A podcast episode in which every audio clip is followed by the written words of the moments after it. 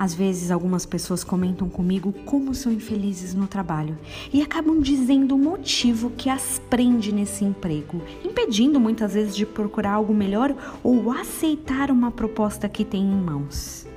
Ah, eu tenho pena de perder o FGTS ou o fundo de garantia. São tantos anos de casa, tantos anos no mesmo lugar. Eu não vou simplesmente pedir demissão, eu não posso abrir mão desse valor.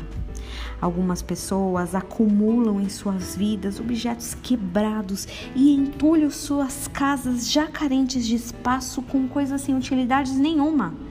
O sentimento por trás desse apego? Pena.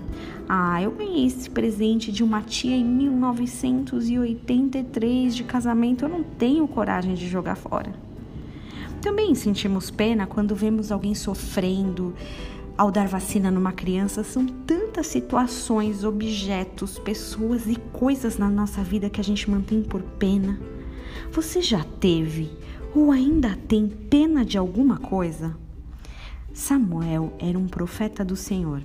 Ele acompanhou a trajetória de Saul, o rei de Israel, e claramente se apegou e tinha grande carinho por aquele menino que uma vez viu ser ungido.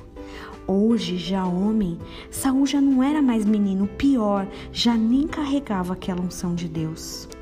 Ele era escolhido? Sim, mas foi destituído. Ainda assim, Samuel não conseguia desapegar. O motivo? Comisseração, pena, dó de quem um dia foi Saul. Desapega, desapega, disse o Senhor a Samuel. E a gente aqui achando que a OLX tinha inventado esse jargão, né?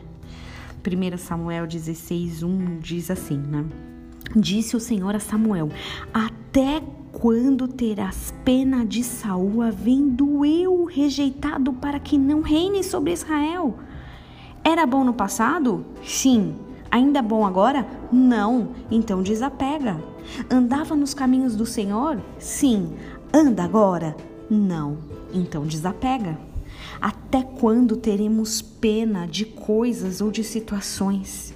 Veja o que tem te feito mais mal do que bem, tem te afastado dos caminhos do Senhor, tem te tirado da presença dele e da comunhão com o corpo de Cristo. Desapega e tenha um dia abençoado em nome de Jesus.